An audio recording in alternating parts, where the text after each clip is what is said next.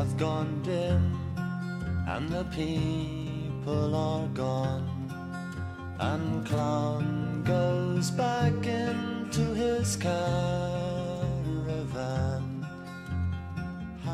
看理想电台，我是颠颠。上周五快下班的时候，大老师和我说了一下今年的节目规划。我这边除了看理想电台，又新增了两档播客。用他发在微信群里的话说，就是准备进入战时状态。联想到最近一些关于加班猝死的新闻，我整个周末都特别焦虑，甚至有点怀疑人生。这周一到了公司和部门同事开会，大老师说整个周末都没睡好，因为除了道长的八分，他也新增了不少工作任务。不过有团队的好处就是可以彼此分担。我们仔细梳理了工作内容之后，稍微松了一口气，重新做回了一个情绪稳定的成年人。之前孔亚雷老师来录过一期《焦虑及其所创造的》，聊他创作新作品的焦虑过程。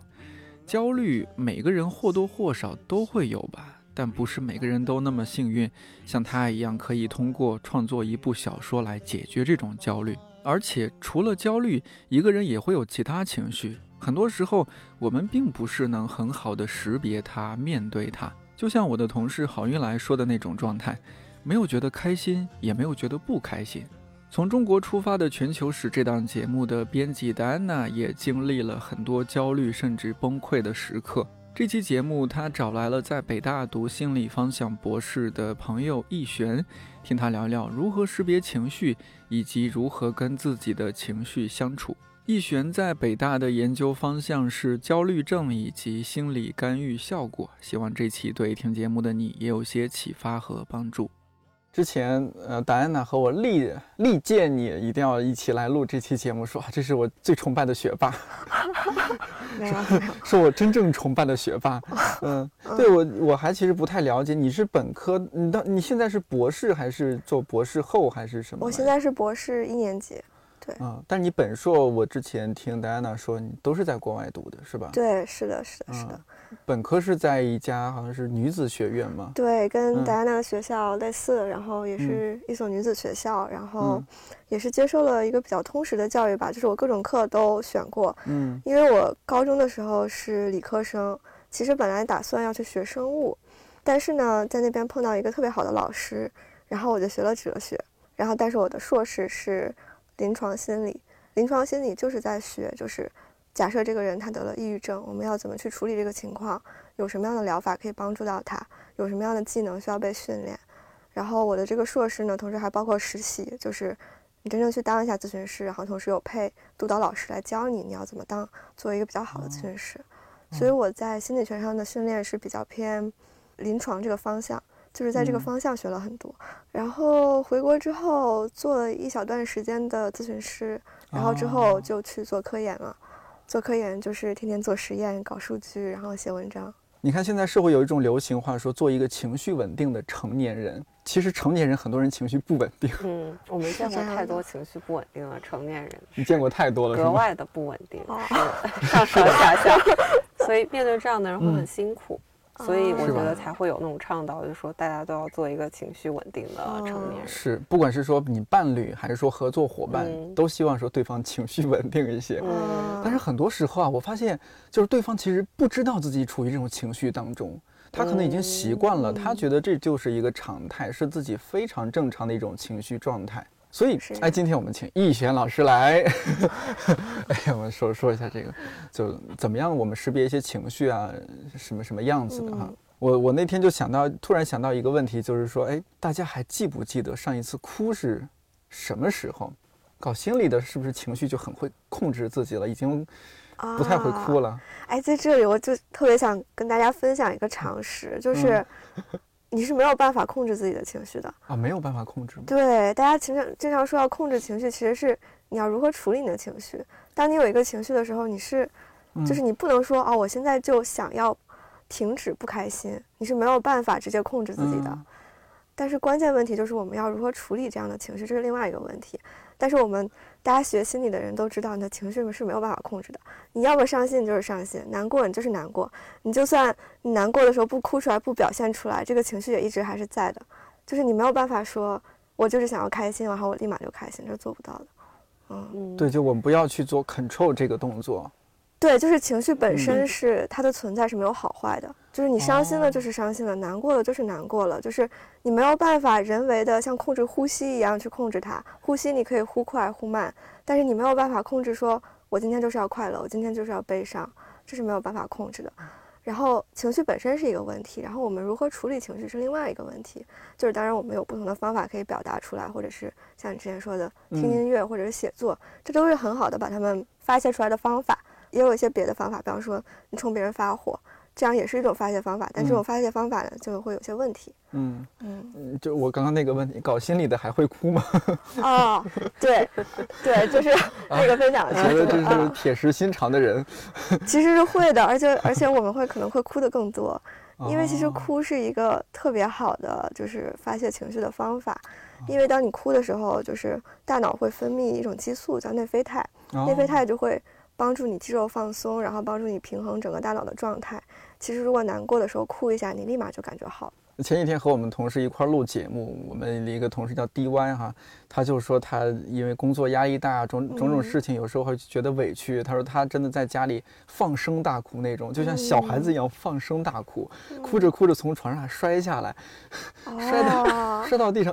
你不知道是吧？我不知道。这期节目地宝不要听到。对，私下跟你讲了吗？没有，我们那天录节目他说的。对，然后他到了地上，然后继续哭。哦，但可能哭完就舒服多了。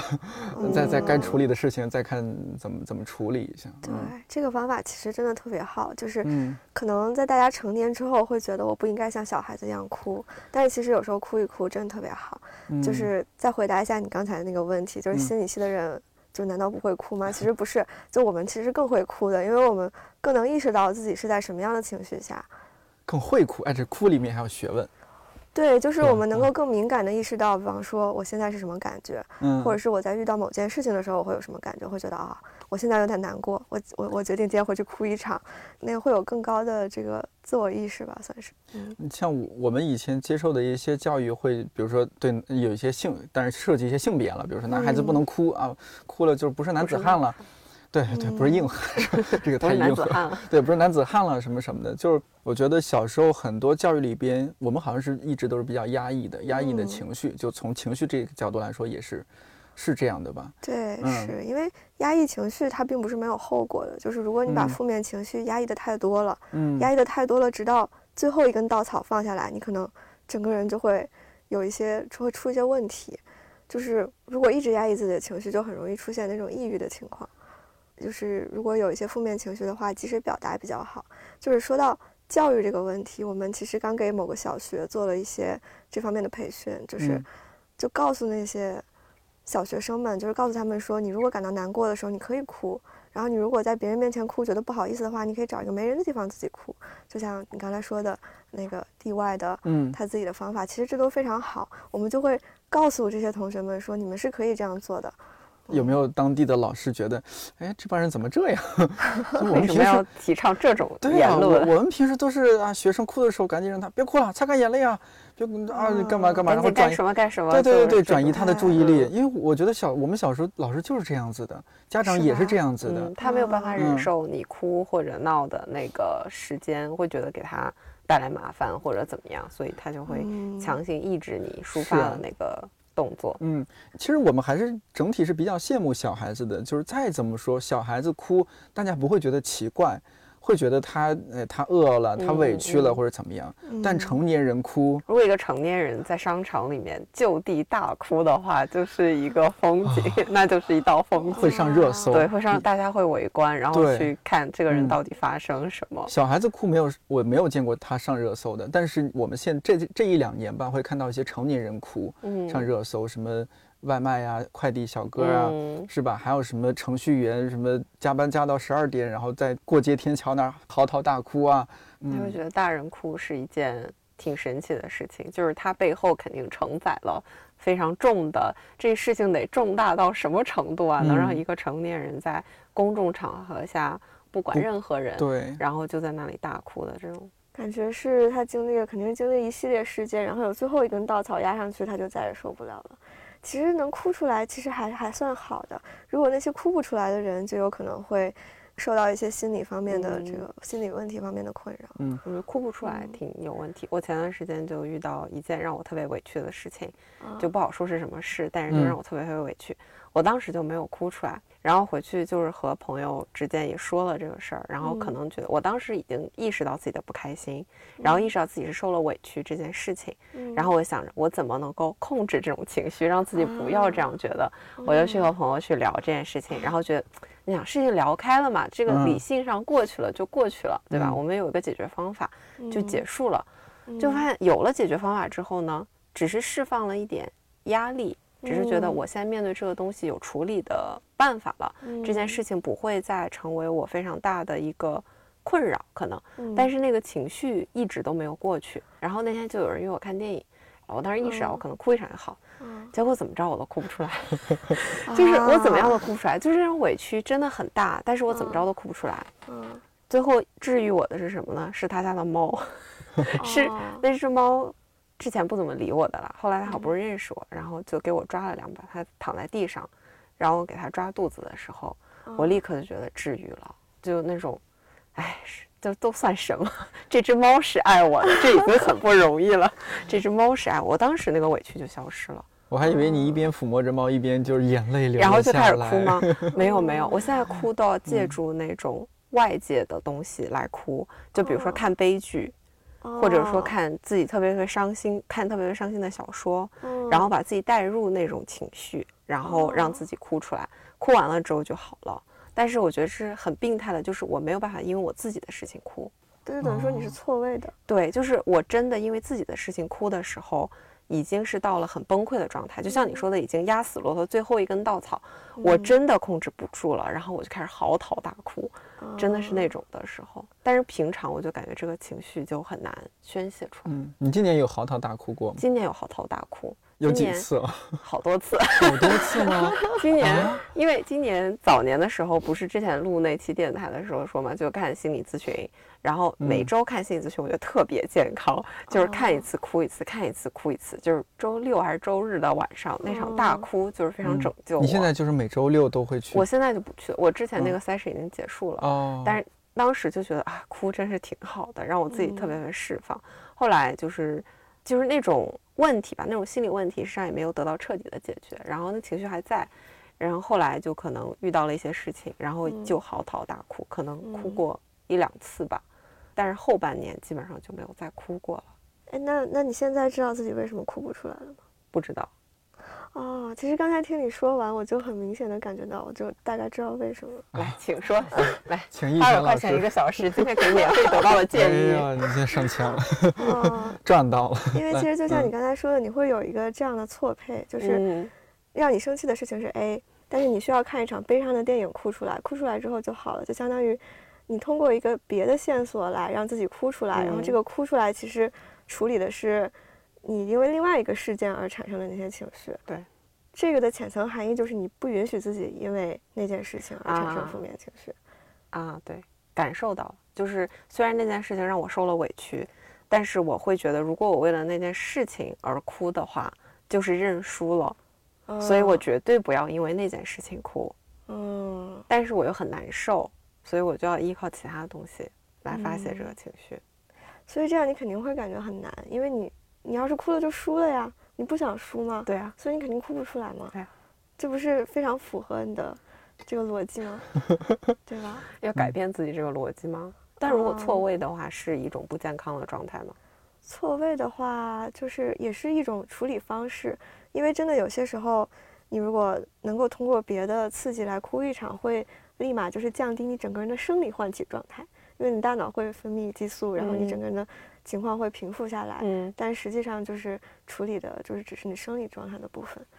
怎么说呢？我觉得就是你遇到的这个情况，其实就涉及到了关于情绪的第二点。因为我们第一点说这个情绪它就是存在的，你快乐就是快乐，悲伤就是悲伤，你没有办法控制。然后这个第二点就是，当你感受到这个情绪的时候，因为它是没有办法被控制的，所以就是最好是要接纳自己的情绪，就是你可以告诉自己说，我在这个情况可以悲伤，我并没有输，就是任何人在我这个位置他都会悲伤，这个是第二部分，就是你要接纳自己的情绪，因为情绪它就是客观存在的。就不要觉得自己什么不争气啊，这点事儿都会难过呀、悲伤啊什么的。对，因为如果你这么这么想的话，就是会觉得自己是不是不争气才感觉到难过。这样的话，你的难过是会上升的，就它会螺旋式上升。因为你没有办法控制情绪，所以你想，就是我在这个情况下不应该伤心。这样的话，就是控制不住，然后你就开始责怪自己。然后因为你控制不住，然后所以就是你就会不断责怪自己。你越责怪自己，你自己会觉得很委屈，因为你觉得我就是伤心。然后，所以就会螺旋上升，会越来越伤心。不过，你如果去看那个电影，就把这个过程打断了，然后你把这个就是哭一哭，会会感觉好一点。嗯。但是，就是其实，在这个过程中，你是可以告诉自己，就是我是可以伤心的，就并没有是这个我伤心，并不是证明我输了或者怎么样，我伤心就是伤心。嗯。就是任何人在我的这个状态下，他都会伤心。嗯。这是人之常情。因为我这种情况又和戴安娜不太一样，嗯就是我总体来说，哎，你觉得戴安娜？因为我们是同事嘛，平时相处稍微多一些，你觉得我是不是还挺开心一个人，挺挺乐观一个人？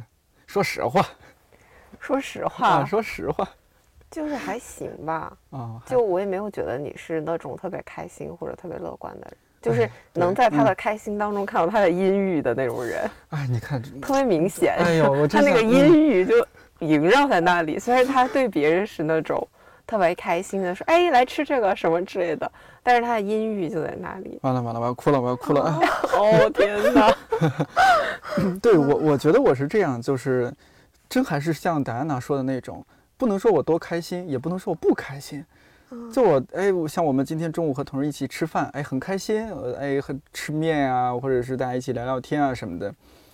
但我呢，就是又又其实。总觉得心里还还是压着很多事儿，比如说工作，可能也有一些生活，呃，有有一些离自己近的事情，有一些离自己远的事情。但是呢，好像我我用这种方式，不管是我我去和大家去沟通啊，或者说是我我不是爱挺爱喝酒，对对对，但不是酒，就是小酌那种啊。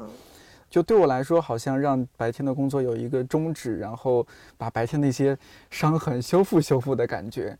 就你肯定确实，我觉得人很难百分之百的开心，你一天下来绝对是有不开心的地方的。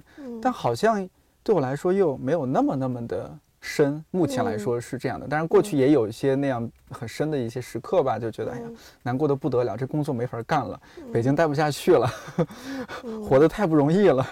世界可去你的吧！对，也有那样的时刻。那今今年总体总体还好，我这种正常吗？你觉得正常吗？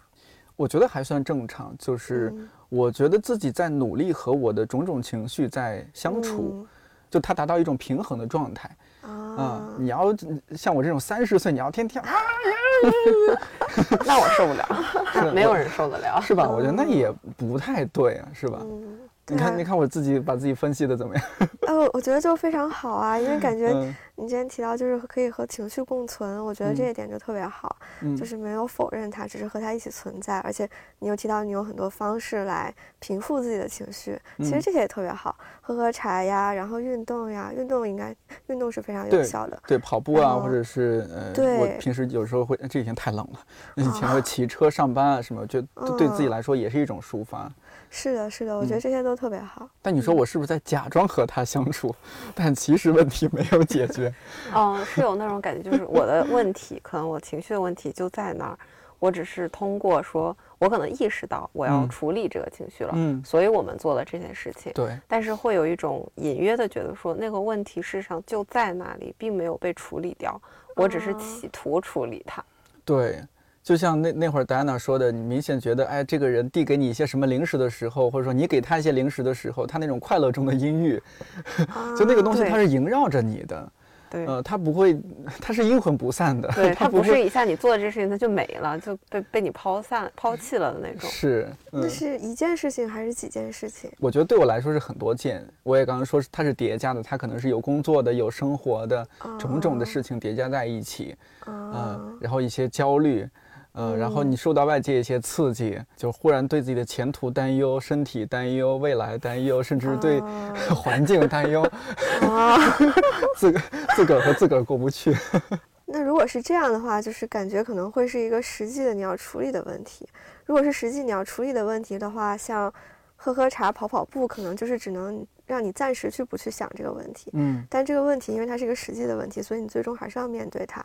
你虽然在跑步或者在干别的，但是你心里其实还在想着那件事情没有被解决。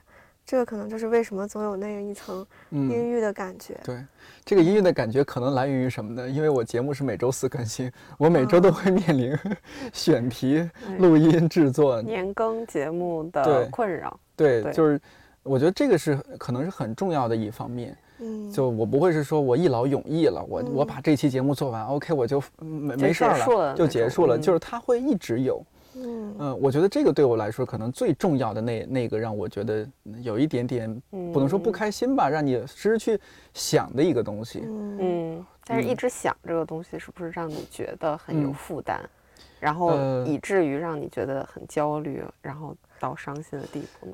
那倒没有到伤心的地步，只要是工作，它肯定是会给你一定的压力的，因为你想把它做好。嗯，那你如果想把它做好，而不是只是摸鱼过去的话，那就是会有一定压力。我觉得目前来说，他对我我的工作对我来说还不至于压力大到让我受不了，嗯，对那种地步。所以我觉得窦文涛的抑郁症可能就来源于此，就是他每每天当时是每天要更新吧，嗯，《江南三人行》应该是除了周六周日之外，要天天更新，然后他就是要提前录很多。那他跟天天的这种压力就很像，就是你那个压力和焦虑感一直萦绕在那儿。是。最后你就看什么都不顺眼。对，其实现在好很多了。我之前在节目里面有说过，就是我大学毕业刚毕业的时候，是阴差阳错有去到当地的一家，就是那个那个电台工作，做早高峰节目。那个就是你周一到周五每天早上都要在话筒前面说两个小时话。啊，然后前一天你还要花可能更长更长的时间，那种还是去准备稿子，那直播直播，那直播压力更大。对，那直播每天他这个工作我还挺喜欢的，刚开始很喜欢，但是很快你就会觉得，我的天哪，每天晚上你一想到一看表，妈呀，还有六个小时就要起床了，还有五个小时就要起床了，就还是会有压力。所以我现在特别佩服，就是在传统电台里面每天直播就日更那种直播的主播，就太厉害了。嗯，现在已经很幸福很多。看理想的听众们，请对我们稍微 温柔一点，不要再催更了。催更催的已经相当的焦虑了。做节目也是一样，做节目虽然就是天天还是周更吧，大部分节目是要一周更两到三期，对两三期。所以就是编辑和主讲人大家也都非常焦虑，因为大家都是赶着那个 deadline 交的，所以就也很焦虑一直。我们今天不是想聊这个，就是怎么样识别自己情绪嘛？我觉得刚刚其实说了很多。那到底说我们面对一些情绪的时候，一一方面是说你就不要控制它，反正开心不开心都是让它自然发生的。对对。但如何识别呢？就是嗯，哎。我是真正的快乐，还是真正的不快乐？其实我我到现在我都是怀疑的。我只是说，其实我在逃避这个事儿。我们最近你知道看理想内部最近的一个呃，就是也不能说看理想内部，就是音频部内部，我们几个人之间可能最大的一个问题，今年的一个讨论的话题就是，我感觉不到我开心，也感觉不到我不开心，就是我是一个麻木的状态。然后我们就自嘲，大家都是装作是人的工具人。就是你怎么觉得自己开心的？好像没有什么事情让你开心，可能开心也只是一瞬间的开心，就是我吃了个好吃的，或者我跟朋友聚了一下，嗯，一瞬间的开心。对，或者节目上线了，那一瞬间是开心的。嗯。但是大家都会觉得这个开心是一种特别转瞬即逝的一个东西，它不是真正的那种。发自内心的开心，嗯，心理学上怎么看？哎，我其实刚才觉得你们提到的都是开心啊，没没有没有人说负面情绪，我什么时候意识到我难过？我我倒很难说它是一种负面情绪，我我们只是说像包括戴安娜刚刚说的，就是我们的这种状态，而且我还有时候想，这是不是正常的？就是是不是到了一定年龄或者说工作这样，对，工作几年甚至不用工作年，大学生都会这样，也会这样，就这是很这种麻木的状态吗？还是哪种状态？还是明媚忧伤？哎，明媚明媚的忧伤 是吗？哎，明媚忧伤一下子到郭敬明小说的感觉。这种麻木的状态吧，就感觉自己的生活当中可能只充斥着我需要做的事，反正我做了，然后好像就过去了，还是什么？那我再深问一下，你就现在想象你结束了一天的工作，你就坐在椅子上，现在你今天的事情做完了，然后你有一种。非常空虚的感觉，然后你在想哦，我我并没有感觉到我作为一个人今天做了什么。那么这种时候你的感受是什么？就挺焦虑的。就是我觉得，即便是这些事情我做了，我可能在想想过每天要做的事情，然后我可能做成了吧，我做完了，按照计划做完了，嗯，然后就有一种完成感，那种完成感可能是稍微有一点点，但是更多的可能是焦虑，就是觉得我好像没有任何的 process，就是没有任何的就是 move on 的一个东西，就这个东西就在这儿了，这个成就感不够。就对这个成就感，对这个成就感不够，这个成就感远远不够，这可能是我自己对自己的失望吧，失望、焦虑，对，这就是为什么我觉得其实大家应该就是当你感觉到，就像你形容的那种下班回家之后有一种空虚感，其实可以是可以被解构的吗？对，就是你可以具体想一想，就是在这背后的负面情绪到底是什么。其实我觉得大家对于快乐的识别都是很容易的，就是你吃一个好好吃的肯定开心，和和和同和和和这个同事们朋友们玩一玩肯定开心。嗯。但是对于负面情绪，感觉因为我们的观念都会觉得，就是你伤心难过都是不好的，然后所以就会躲避去识别他们，就不想我我就不想这些难过的事情，我去干干开心的事情，我去干干别的。但是这样的话就容易把一些问题积攒在心里，因为你所有每一个感觉到的负面情绪，其实它背后都是有原因的。就是你要去找到这些原因，也许就能把就是感觉一直压在心里的那块石头，可以看看它到底是一块什么样的石头。对，我们俩刚刚都说的自己一些比较具体的，然后个人化的例子。你比如说，那你说到大家可以找各种办法去去做，有有什么相对来说行之有效的办法呢？去从识别自己情绪，再到说你去和这种情绪去相处，去适当的控制自己情绪，或者是处理自己情绪呢？就我可以举一个我自己的例子，既然大家都说了自己的例子，有您也有病。啊，是的，而且我觉得我会就是他搞自己搞得特别好。啊，就每天都在搞自己，每天都在反思他搞完自己之后开始搞我，就是先理解自己，再搞别人。啊，就是这样的。人认识你自己。啊，对的，我们就是在不断的试图去做这件事情。嗯，然后像我的话，就是因为会有一些那个讲课或者是做干预，就是给大家科普心理方面的这样一些任务，然后。有些任务就是会面对很多很多的观众，然后我会很紧张，我真的会很紧张，因为我想万一翻车了怎么办？万一我讲的不好怎么办？万一我这些内容他们就是就是不符合他们的这个想要知道的方向怎么办？然后万一话筒出问题怎么办？就是我有 N 多 N 多可以想到的会翻车的地方，我就会非常紧张。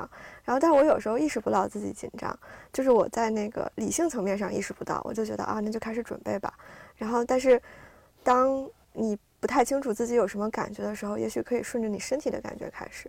像我特别紧张的时候，我就会胸部发紧，就是在横膈膜的那个位置就会特别特别紧。啊，我有过这种情况，对吧？是是是。然后或者有些人会心慌，或者有些人会手脚发凉，然后或者会发抖，或者出汗。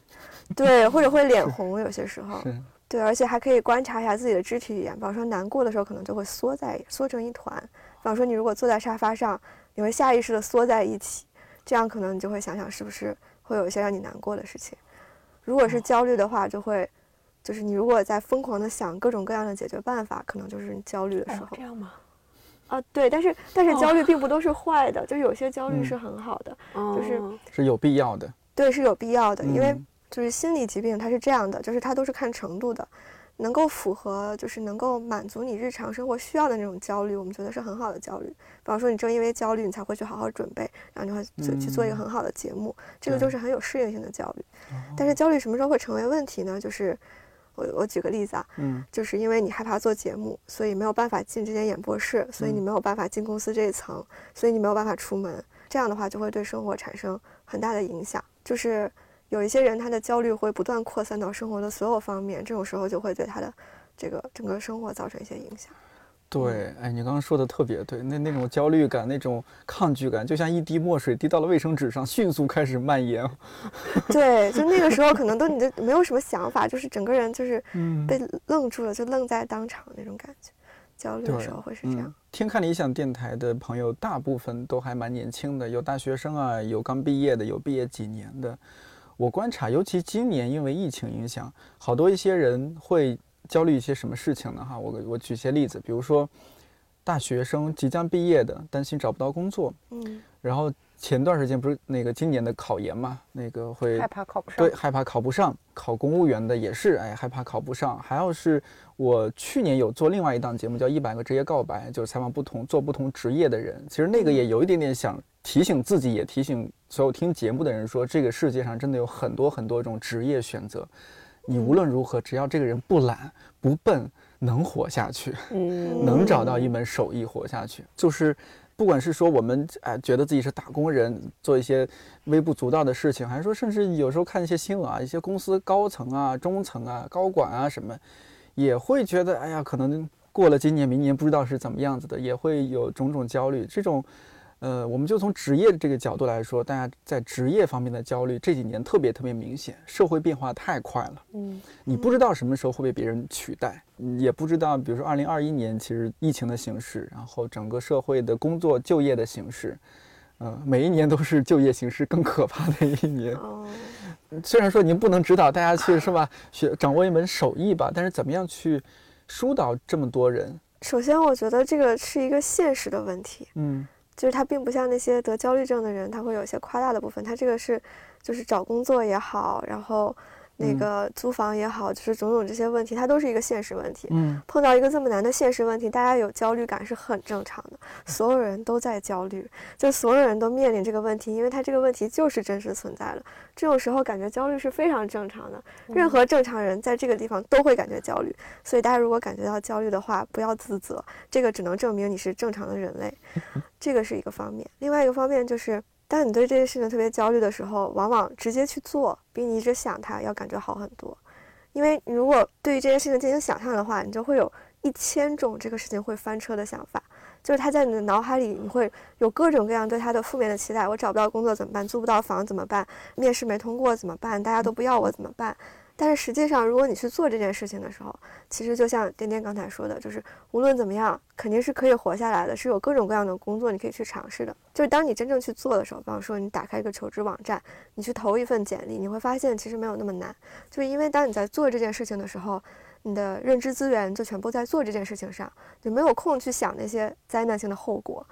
这个时候就会感觉没有那么焦虑。但是相反，如果一直去回避这个情况，一直去拖延这件事情。那么这个焦虑就会越来越大，因为你没有去做，然后同时你自己很清楚你自己没有去做，而且你也很清楚这个问题，如果你不去做的话，它就会成为一个更大的问题。嗯嗯，今天点头，是这样的，不去做的话就会成为更大的问题。当时已经知道了，后来发现果然成为了一个更大的问题，对，就非常的可怕这件事情。而且在这个过程中，你会对自己很失望。因为你不去做，相当于是对你的不去做的行为进行了一个强化。嗯，因为你不去做，你可能当场会觉得，哦，我好了一点。假设你的焦虑是，当你觉得自己找不到工作，假设你的焦虑是百分之八十，你如果说好，我去看一会儿电影，我就不想这件事情，你可能焦虑降到百分之五十。嗯，因为你心里还是知道，你总你要没有钱了，你还是要工作的。这种时候，你虽然比八十好了一点，掉了三十，但是其实这个焦虑它一直都爱都都会在，而且你会。更加的不想去面对这个问题，嗯，然后这样就会形成一个恶性循环。对，看完电影马上飙到一百五。对 对，我记得当时学心理学的时候，有一个现象叫做 self handicapping，就是自我摧残、自我残疾的一个意思，就是一个现象。比如说，我马上要期末考试了，我可能下周一要期末考试，但是呢。我就很焦虑嘛，但是我就不学习。我可能这周末我去跟别人 party，然后去玩儿，玩了一个周末，然后就是去，然后再去考试。这个行为就叫 self handicapping。但是做出这个行为的选择，就是正常人都知道，如果你要考试了，那你前段时间就要好好学习嘛，你才会有更好的结果。无论如何，死马当活马医，对吧？你怎么着都会有更好的结局。但是呢，有的人会抱侥幸心理，就是如果我最后结果出来发现，哎，考得还挺好。你看，我没有怎么学习，考试都考特别好，是吧？自尊心蹭蹭的上去了。如果最后结果出来不好，我就可以安慰自己说：“你看，就是因为我没有复习嘛，因为我去跟别人玩了嘛，所以我才没有考好。”就可以保护自己的自尊心。就是说我不是那种努力了但是还是考不好的人，就会变成这个样子。哇，当时学的时候觉得啊，真的是这样。又对号入座，为了保护自己脆弱的自尊心做这样的事情，但是这个就很多，就真的很多时候都会有这样逃避的选择。嗯，而且那种心理，我觉得会从小持续到大，要不然为什么现在“摸鱼”这个词儿这么火？对，就一直持续，真的是一直持续。你说学学心理，尤其到博士还学心理的人，是是因为自己心里也会有很多解不开的疙瘩啊什么，想在这种学术的过程中也逐渐了解自己吗？我觉得也差不多是这样吧，但不完全是。就是我觉得肯定，我们选择学心理这个方向，更多的是就是。在这个事情上会比其他人更敏感一些，就是会能看到更多的现象，然后同时自己也对这个问题很感兴趣，然后，嗯，就其实就是对人本身很感兴趣。因为做心理的研究，尤其是临床，最有意思的一点就是每一个人都是不一样的。就不论你发，就是那个，就是发明多少的理论，当你遇到每一个不同的人，他们的表现形式还都是不一样的。这一点就特别有意思。就比方说和生物就会有一些区别。嗯，你会觉得有意思，但是有意思是一方面。你说会不会那么多人像戴安娜，和很多个戴安娜和你 一顿倾诉，然后你就觉得让让自己觉得很压抑？哦，这个倒是没有，就是哇，那你还挺厉害的。不是我听说的，但但我我没有做过这种咨询。我听说那种心理医生不是也很压抑，因为你想每天很多人把他一些不好的事儿，然后告诉他，他就像一个垃圾桶一样，把别人啪啪啪啪啪啪。嗯，一方面是肯定要照顾好自己，不能比方说一天连着十个小时，然后看看十个那个来访者，这样这肯定是太多了。然后，但是另外一方面也是就是。当我掌握一些技术之后，我再看这个人他的情况的时候，就是我和他之间就是共情。共情不是说我感觉到了他的痛苦，而是我能理解他为什么痛苦。这个就是一个区别。就是当我能准确的理解他为什么痛苦的时候，他也会感觉到被理解了，对吧？就比方说，我能说出你为什么会有这些感受，以及你根据这些感受，你有你会有什么样的这个方向和想法。但是我并没有感受到他的压力。就是他的痛苦没有传到我身上，我只是明白他为什么会这样，就这是一个区别，就是共情和同情大概是，同情就是我我我能感觉到他痛苦，对，但是共情是我能理解他的痛苦。就我自己做咨询的时候，感觉更像是就是对方也许是一团乱麻，就是一团乱七八糟的线，然后我要把它打住结的地方给解开，嗯，就是有一种这样的感觉，但但是不是那种感受线的痛苦的那种感觉，就是不一样的，是。现在在北大，你们不是和同学之间，你们有一个什么工作室，还是叫实验室，什么什么项目吗？实验项目还是什么？啊，我们是这样的，就是学校有一个总的咨询中心，是给所有人提供心理咨询的。对对对。然后我们有一个小的咨询中心，是我们这个项目的硕士生，他们有一些练习会接一些。这个来访者，对，这个也是免费。然后你这边不是上次我关注你们的那个公号叫硬核实验室啊，硬核心理，硬核心理，嗯，硬核心理就是你们自己的一个小的一个项目组的感觉吗？对，那个是我们的一个公众号，然后我们会在上面发科普文章，以及我们就是会有一些干预类的研究要要招被试，然后也会发在那个上面。比方说，我们之前疫情期间做过这个表达性写作的干预，就是表达性写作啊，表达性写作是我们发现的一个，就是帮助你梳理自己情绪特别好用的一个办法。其实就是给你一些指导，然后让你写一写自己的感受。我们这个结果做出来特别好，就是大家对于自己的情绪都有了更好的表达和抒发。我们第一部分的数据已经已经那个分析出来了，那效果还是不错的。找北大学生。比如说招北大学生吗？还是什么？你那个就是我们在线上招募的，就是在硬核心理那个上面放出来了。然后我们是就什么人都有这样的话。对对对，在微信上完成，都是在线完成的一个干预。啊，有点像我写日记哈。哎，对对对，就跟那个类似。然后，但是我们有一些这个比较特别的指导语，然后。这个能够引导大家来，就是写一写让你感觉很困扰的事情，然后帮助大家来更好的梳理内心你感觉到压着你的那块石头，或者是你感觉到这个明媚忧伤的那个忧伤那一部分到底是什么？因为我们平时生活中很少有一个就是你完全自由的空间，可以可以去挖掘一下自己比较负面的那一部分，因为。你对周围人要负责，然后你要你要做一个这个正常正常的 情绪稳定的成年人，对情绪稳定的成年人，好难的。你对父母又要报喜不报忧，是吧？然后你对伴侣或者说对朋友，你又不能说说的太过。有些人可能你不不适合说那么多，让人家也压力很大。嗯，你确实没有一个出口。对，是的，是的，是的，其实是需要一个这样的出口的，因为。你如果把所有的压力都扛在自己身上，这个长期下来是会出问题的。嗯，所以我们那个写作就相当于是，给大家一个空间，你可以真正的写一写那些让你感觉到不那么开心的事情，然后就相当于作为一个出口，然后发泄一下，然后我们发现效果还是非常好。嗯，你们做干预应该做好多方面的干预，不同方向的干预是吧？可是这个可以展开讲讲吗？有哪些案例啊，或者什么？我觉得还挺挺好奇的。我们做干预的话，做非常多不同类型的，就是我们会做一些在学校的，比方说在小学和。呃，初中都有做过，不过那种干预就是讲座类型的，比方说在小学跟他们说你是可以哭一哭的，就是试图 在他们小的时候就给他们植入这种概念，就是你有这个情绪并不是羞耻的。然后最近有一个比较有意思的是，我们在做一个踢毽子的干预，踢毽子也算干预啊？对，因为之前有研究发现，什么就是 这个很有意思。嗯，之前有研究发现，就是体育锻炼对于抑郁情绪的改善是非常好的。然后踢毽子呢，又是一个特别具有中国特色的运动，就是我们之前去试这个干预的时候，那体育老师就跟我们讲说，那个蹴鞠就是宋朝踢的那个球，然后在清朝的时候突然消失了，然后它在消失的时候，毽子突然出现了，然后那个老师说，这个蹴鞠和毽子的踢法都差不多，就是。踢毽子有什么好处呢？就是它可以让你的脚热起来，因为是用脚踢的。没错。然后，而且它的好处就是一个人可以踢，两个人可以踢，三个人可以踢，四个人可以踢，一直到十个人都可以踢。可以开大脚。对，就是你有多少个人都都可以玩这个游戏。然后那个老师还说，就是按照这个中国的养生理论，就是你要保证你的这个脚比较热，头比较冷，这样就不容易生病。然后，所以，所以大家都很喜欢踢毽子，就是你整个活动起来，冬天的时候你脚就不会冷了。踢完毽子，脚肯定不冷嘛，你就一直在踢来踢去的。然后，对，然后我们就觉得这活动特别好，特别适合做干预。然后我们可能就会在学校里面这个选出抑郁情绪稍微高一点的同学，然后让他们来踢毽子，然后规定时间，然后规定这个踢毽子的每次每次是老师怎么指导，然后踢多少，然后这样，然后最后量量他们是不是真的变好了？有没有变真的变好？这个现在还在做，还在做。嗯。哎，我觉得是有效果。你为为什么看理想的同事，我们现在这个之前看理想就踢毽子，后来就不踢了。对，后来就越来越对，为什么现在我们经常有点丧丧的或者怎么样？我们之前和那个理想国，就是我们兄弟公司，就理想国主要出书啊，看理想主要做音频节目。我们之前是一起办公的，嗯，然后呢一起办公，我们是在一个老小区的一个小院儿里边，嗯，每天中午吃完饭，因为那时候还有食堂，吃完饭呢，你说这时候你。直接上去干活也不太合适啊，是吧？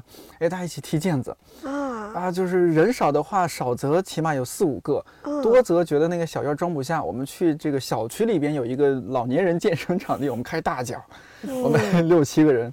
我我我确实，你这么一说，让我想起那段时光，好像我心情状态很不错，嗯，是不是？就中午哎，吃完饭，然后和同事一起踢踢毽子，互动互动，开个无伤大雅的玩笑。有时候你这个公司的中高层也和我们一起参与，但是一点都没有架子哈，就是哎，你觉得做了很好的这个沟通。我我下午这个干活都觉得有劲儿呢。嗯，对啊，踢毽子这个很好，而且踢的时候还可以社交社交。然后如果你踢的特别好，别人还说哇好厉害，然后您会觉得很开心。得到鼓励。对啊，是啊。下次如果我们这个我们我们现在的办公地方也就签了两三年，我们下次公司要是搬家了之后要要搬家搬家以前，我们得提建议说，找一个可以踢毽子的地方，可以共同有运动的地方啊。还有一些什么其他方式的有趣的干预吗？哎，这些都第一次听，好有趣啊！这个除了这个以外，就是写作，就是各种形式的写作，就是像之前说的那种在线的。然后我们还有冥想，就是写作和冥想搭在一起。哦，冥想这个，哎，我还想听你多说说呢。就是同事啊或者朋友说到在做冥想，觉得对自己好像睡眠呐，然后情绪上面都很有帮助。嗯，但是我很好奇冥想的这个。真实就是它的逻辑是什么？对它为什么会有这样的帮助？是像我们现在不是呃睡眠不好的人特别多嘛？我之前也做过这样的选题，就不知不觉睡得越来越晚。玩手机是一方面嘛，但你心里压着很多事儿也是一个原因嘛。是这样，对吧？那就是很多朋友会听那个白噪音，现在现在不是很火嘛？哎，有个理发的呀。或者是掏耳朵的呀，哎，或者自然环境，下雨啊、雷声啊、什么小鸟叫啊，什么那些，让人放松下来，对，让人放松下来，容易入睡嘛。我之前听一个 UCLA 的一个睡眠的一个冥想，它的那个逻辑就是，它告诉你，你现在睡不着，就是因为你现在脑子里有很多其他事情。他说你现在就躺下，然后你感受你的头接触你的枕头，然后呢，你不要就是抛开你脑中想的所有的事情。然后就去感受你的身体的每一个部分，然后就是感受你的脸，感受你的鼻子什么之类的。然后那特别有效，有效果吗？真的，就是我一睡不着，我一听那个，不出三分钟我就睡着了，就是我每次都能听到最后过。我之前看那个《老友记》的时候，《老友记》不是有一集周易，对对对，周易不是这个睡眠不好嘛？对。然后周易打呼噜，打呼噜还是呃对打呼噜。然后谁，莫妮卡还是谁给了他一盒磁带？但那个磁带其实是鼓励女性。不是那个，是那个谁？是周易的是 Chandler，Chandler 抽烟。哦，Chandler 抽烟。然后他们想让他改变，不让他抽烟，让他戒烟，但是他戒不掉嘛。嗯。然后莫妮卡有一个同事，就就自己之前戒烟，就特别有效，就听那个冥想的磁带。没错。然后莫妮卡就把那个磁带给他。然后 没想到那个磁带是一个鼓励女性自信的一个 磁带，就是我是一个自信的女性，我是一个独立的女性。这对，You're a woman, you're very beautiful woman，就是那种。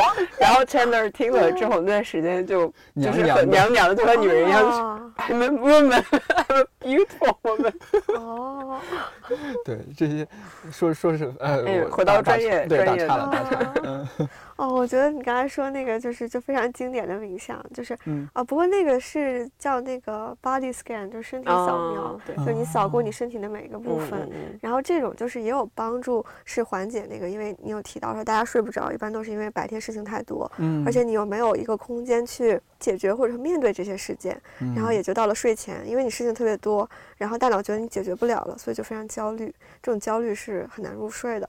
然后，那么身体扫描就是你不要想去想这件事情，你感受一下你的身体，然后这样的话就更容易入睡一些。就是这个这个这个技巧还是还是挺好的。然后还有一些其他的，比方说就是就是先把手收紧，然后使劲使劲收紧，然后再放松。就是先收紧再放松，就能帮你体会到这种肌肉紧张和肌肉放松的感觉。因为有些人他时间太长就体会不到放松的感觉，这也是一个很好的办法。啊，不过我要说的这种正念呢，和这两种的不一样，甚至它的原理和这两种是相反的。嗯，就是因为这两种都是类似于说，还有包括白噪音，都是让你听着雨声，听着白噪音，不要去想你今天遇到的所有事情。但是正念它的这个基本的原理是说，让你能有一个空间去想你所有面对的事情，就是和你这些焦虑的想法共存，就是给你一个这样的空间，然后通过。通过闭上眼睛、呼吸什么的来去和你这些你平时不愿意想到的这些想法共存，而不是不想他们。然后这种时候当然会很不舒服，因为大家之所以会压抑那些想法，是因为他们不舒服。这种时候会很不舒服，但是正念就是练习你与这种不舒服的感觉共存的时候。然后这样正念的好处就是，你有一个地方能把这些东西释放出来。嗯，这样的话，可能如果释放的好的话，可能第二天你会觉得哦，这个石头没有了。因为这些东西我都有一个空间把它处理掉。我大学的时候还做过一些其他类似神神道道的事情，你也可以看看这个是不是有点非法？不是不是不是非法，不是非法。呃，就是我我有在大学就是组织同学就是创立了一个草根社团，然后呢就是我有我带同学干嘛？我就是读祈祷文。啊，对，我记得之前有有一个作者是叫什么沈妙玉还是什么，他有过写过一本书叫什么《生命的礼物》还是什么，反正类似的吧，就那种书，就还挺实实在在的一些话，就是哎，我把这个灯关掉，然后要不现在做电台了呢，然后就哎，我在这个昏暗的环境中，我读一句，下边几十个人跟着我 读一句，邪教现场，邪教现场，然后这个每这个过程持续可能十五分钟。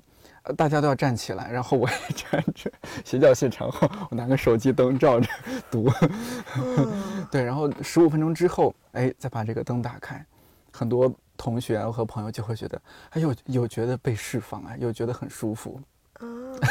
这大学时候做过的奇奇怪怪的事情之一。那是和就是就是去教堂大家一起祈祷，是不是类似？嗯，我觉得祈祷也有一些效果。然后，其实刚才你在说的时候，我突然想到，就是，就我最近在看那个鲍德里亚的《消费社会》，然后那本书里面就特别有意思的一点是说，我们现在关心的是我们的身体，而不是我们的灵魂。嗯，就是我觉得，就是无论是去教堂还是做祷告，都是一种我试图关心自己的灵魂的过程。如果说的比较抽象的话，就是我安慰一下我的心灵。然后我在看到那个书里的那句话的时候，我当时想的是，就是我现在的生活是每天抹擦脸油就要抹三种。但是我每天有祷告吗？没有。我会每天有照顾自己的灵魂吗？没有。就是感觉好像是，就是现在大家都在更关心自己的身体，嗯，而没有一个这样的过程。嗯，但是大家好像也逐渐开始关注自己的灵魂和心灵，因为反正前面几年大家可能太关注身体了，或者太关注身外之物了，但忽然觉得哦，心灵需要被。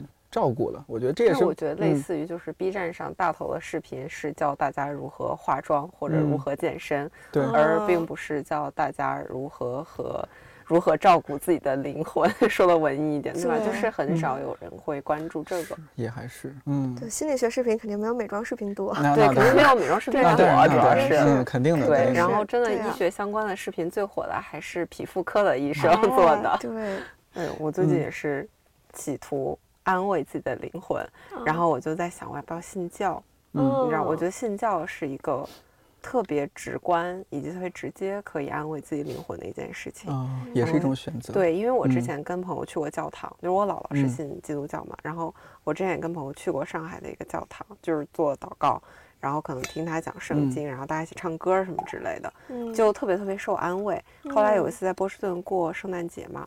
就是你知道留学生反正也没有什么亲戚朋友，当时，然后就跟朋友被就是临时看到一个教堂，然后就进去了。他们特别热情，嗯，就邀请你说，哎，就圣诞节我们里面今天有活动，然后大家一起来什么之类的，然后就进去一起，然后就是你人都不认识，但是大家特别热情，给你吃东西，大家喝酒啊，然后就一起唱赞歌啊什么之类的。就非常非常具有安全感，就那种安全感，然后觉得自己真的被安慰了，然后觉得灵魂有了依托，然后觉得哎，信教果然幸福啊！当然我不是在传教，哎，我不是在传教，所以我会和你说戴安娜姐妹是吧？颠颠 兄弟，都是家人，都是家人，对，就觉得还就是所以，对我们吃的都是兄弟姐妹奉献的食物，对对。所以就挺羡慕的，就是有人可以真的能够相信那个宗教，他相信有上帝的存在，然后就才能够得到那种灵魂上的安慰。我觉得我们是缺失的，就是我们没有能够很容易的相信说有这个神的存在吧。对，易轩老师对我们这个当代人心灵无无可依附、无可依靠，哎，有何这个建议？好，我觉得这个问题非常的深奥，很深奥。咱们心理咨询帮助解决这个问题对对对，咱们从心理方面的，至少在临床心理学会从这个角度来看，就是你心里没有依靠，也不影响你的日常功能。只要不影响你的日常功能，就不归我们管。哦哦，对，这样子说的好，就影响日常的工作吧，不是功能吧？功能就是指的是就是全部的功能，就不仅仅是你的工作。比方说你能工作，但是你抑郁了，你平常不开心，你没有办法做一个开心的人，这样我们也管。不是说就是你只要不能工作，我们就不管。对，那你用“功能”这个词儿有点偏生物方面嘛，是吧？对对，我们会说一个人的功能，你能不能正常的去生活，能不能正常的去就是行走、思考、沟通、交流什么这些哦，都算。对。那刚刚比如说像达安娜说到那些，她去哎听一些什么冥想啊这那的，你你有没有给大家一些建议？大家可以去关注什么公众号啊，或者去什么网站啊，或者是哎是有什么书啊？有靠谱的对对对，哎这些靠谱的就不是神神叨叨的那些东西。ASMR 现在在网上做的也很奇怪，对，大部分都变成软色情。对，就大家可以去听，可以去看，可以去接触，起码可以给到大家一些安慰。嗯，因为尤其二零一。二零二零年大家太苦了嘛，就是哦，是，对对对，而且也不是，嗯，每个人都有这样的意识，或者说有那样的经济能力去承受一个长期的心理咨询啊，或者种种的，你就被救之前先自救一下。其实我觉得就是感觉咱们这个电台就非常好，就感觉能给大家提供这个，大家关注硬核心理，对，这还还还有我们的公众号上也会有一些文章。我觉得现在既然。就刚才我们提到，就是大家越来越关注心灵了，然后外面有很多很多各种资源，大家可以都试试。因为我们如果做研究的话，会挑那些已经被这个论文证明过的这个方法来使用。但是在个人层面，就是每个人能够安慰到他们的东西不一样。就像可能参加一些宗教活动对戴安娜非常管用，然后听电台对另外一些人非常管用，也许对于其他人听音乐更管用。就是我觉得是一个自己尝试的过程，就是。每个人都需要去试试找找什么东西对你来说是最管用的。我觉得在个人层面可以大家自由的探索，就是什么东西管用就用什么。你你觉得自己现在 就是已经读到博一了，然后做做这个事情，你能够从你的这种学术研究里面获得一些成就感什么的吗？还是说也像我和戴安娜一样，写综述有成就感吗？嗯，就是肯定会的，因为我觉得我这个方向它最好的地方是研究和实践结合。嗯，就是一方面是真的要去做那些干预，然后在做干预的过程中就可以看到，就是就很多时候能真正帮到，就是。大家，然后在另外一方面呢，我又能通过一些科学的方法，我能证明我的结论。就是有很多很厉害的心理咨询师，他们可以做很好的工作，但是他们没有办法，比方说发一个论文，或者从一个更大的规模上有一个数据的支持。然后我觉得，同时能够做实践和做科研是一个特别好的结合。我觉得这是我最喜欢这个方向的一点。然后因为有一些人就是就跟他做很多工作没有什么效果，我就会安慰自己，我说这个。我现在做的工作就像种下一颗种子，这个种子它要慢慢长。你也许马上你看不到它给你一个什么样的反馈，但是你知道你所讲授的知识在他心心里面种下了一颗种子，然后这个种子会在以后慢慢成长，然后等到有缘的那一天，他会突然意识到说：“哦，我原来我过去学的那些知识对我是有很多用处。”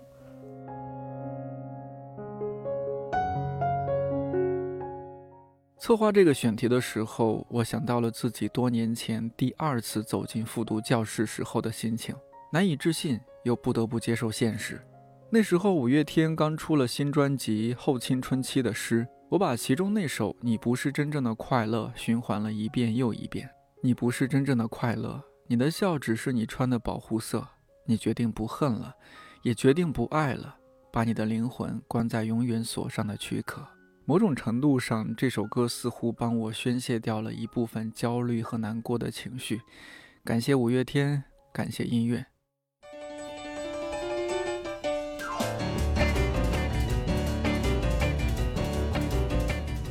上次节目说，今年每期看理想电台都会送出小礼物，在这儿揭晓一下，上期送出的是理想国十年手账。